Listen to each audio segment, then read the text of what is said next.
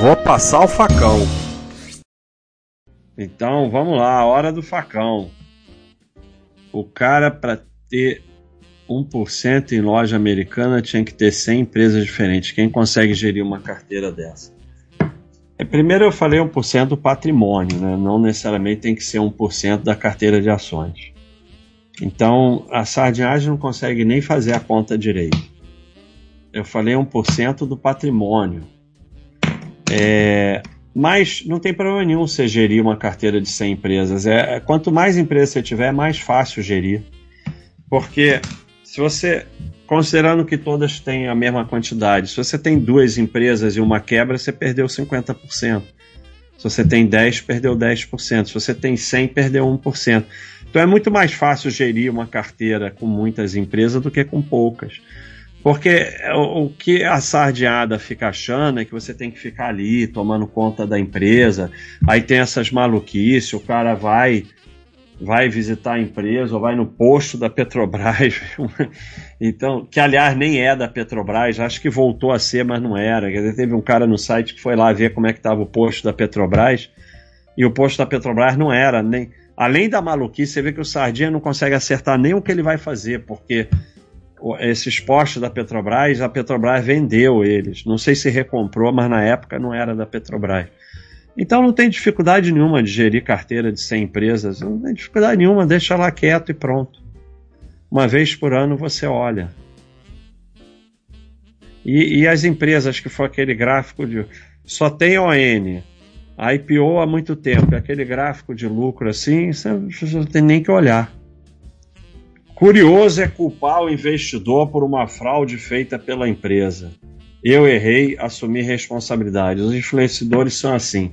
Se você ganhar seguindo o que eles dizem, mérito para eles. Se você perder, você precisa ver onde errou.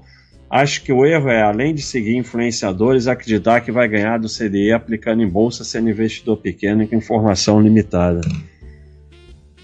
A gente já mostrou isso aqui. Eu, eu ganho fácil. Não dá nem CDI, não dá nem para começo. Acontece que o pessoal fica nessa de, de comparar Ibov, né? Ibov não é nada. A gente mostrou aqui, você pega uma carteira de empresa boa, tá aqui o CDI ganhando do Ibov. O CDI fez mil por cento. A carteira de. E assim, nem são todas tão boas assim. Fez 7 mil por cento. Então é muito fácil ganhar. Você pega a empresa que dá lucro e deixa quieto que você ganha fácil. Agora, é, o problema é que isso é muito comum, né? Isso é que nem o sujeito que reclama e acha que está fazendo alguma coisa. É... Ou você assume responsabilidade para não errar de novo, ou você vai errar de novo, porque, sabe, pessoal que estava lá na IRBR achando que era a melhor empresa do mundo. Porque assumir responsabilidade é isso. Porque quando a IRBR estava subindo sem parar, ou a Cogna, todo mundo era o fera da bolsa. Aí quando aparece um, uma fraude, aí se sente injustiçado. Por quê? Porque como se achava o fera da bolsa, botou na empresa muito mais do que aguenta. Então, o eu errei, o assumir responsabilidade é porque você botou em ação mais do que você aguenta. Porque se você tivesse 1% ali na IRBR, não acontece nada. Então aí está o teu erro. Não é a empresa, você não tem culpa do que a empresa fez. O teu erro está aí. Assim, cada um faz o que quiser. Não quer ter ação, não tenha. Também não tem problema nenhum. Não quer assumir responsabilidade pelo que faz na vida, não assuma. Cada um faz o que quiser. Agora, a gente aqui está tentando ajudar as pessoas a evoluírem. Quem não quer, é como eu falei, mais uma vez eu vou agradecer imensamente a toda essa legião de pessoas que detestam o Baster e que assistem todos os vídeos e comentam todos os vídeos. Vocês estão nos ajudando muito, muito mesmo. Muito obrigado. É uma ilusão acreditar que se tornou sócio por ter comprado uma merreca de ações. Sócio é quem tem poder de decisão. Experimente a empresa da qual comprou ações para tomar um café, diga que é sócio, vai levar um chute no traseiro. Bom, Eu não vou a empresa nenhuma, nem quero ir. Mas às vezes você vai lá ganhar um cafezinho, sim. O Mili está sempre ganhando cafezinho nas empresas. Então, se é isso que você quer, também pode. Agora, é, não importa quanto você tem ou se você possui ONs, você é sócio e tem direito até a votar nas assembleias. Eu não vou votar, mas você tem direito. Isso é caracteriza o sócio. O, você está confundindo sócio com o controlador. O controlador é, é outra coisa, ou o grupo controlador, o majoritário. Mas a definição de sócio é você tem ONs e tem se você tem uma ON, você é sócio. O que acontece é o seguinte, e por isso que é importante ter ON.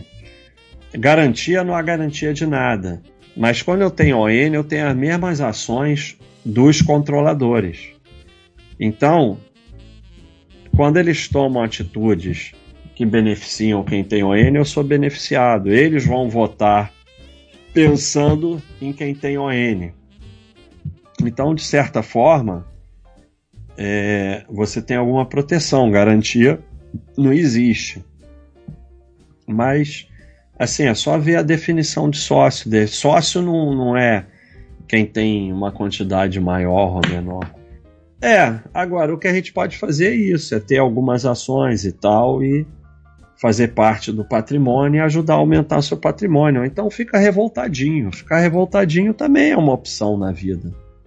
Sou assessor de desembargador. Julgamos processos sobre imóveis comprados em planta e não entregues toda semana.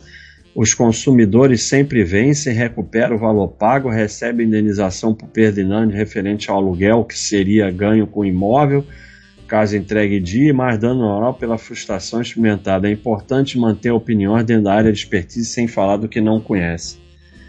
Bom, é, faltou dizer que é na Suíça, né? Então eu fico.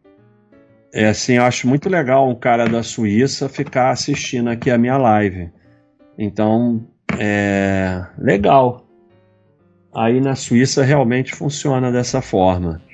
Mas aqui no Brasil, meu amigo, pode ser que a sua vara seja uma exceção da exceção da exceção, mas aqui no Brasil o último lugar que eu quero é justiça.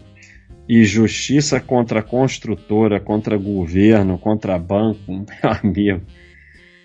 Realmente, vai, vai pesquisar a, a, em call, né? Vai pesquisar a Encol aqui que caiu o prédio aqui no Rio de Janeiro ver quanto que receberam de indenização. Sabe quanto? Zero até hoje. Sabe por quê? Porque o cara não existe, tem nada no nome dele. Zero. Zero. Vai pesquisar ali a a Tide de, a Taideville aqui no Rio. Três torres inacabadas desde 1970. Estão lá até hoje. Sendo que uma tem gente morando e os apartamentos já, já foram relançados e cada um tem uns cinco donos. Vai pesquisar o que, que receberam de indenização. Você vai estar de brincadeira, meu amigo. Tá morando na Suíça está morando na Suíça. E realmente lá é assim. Aqui só pode estar tá de brincadeira.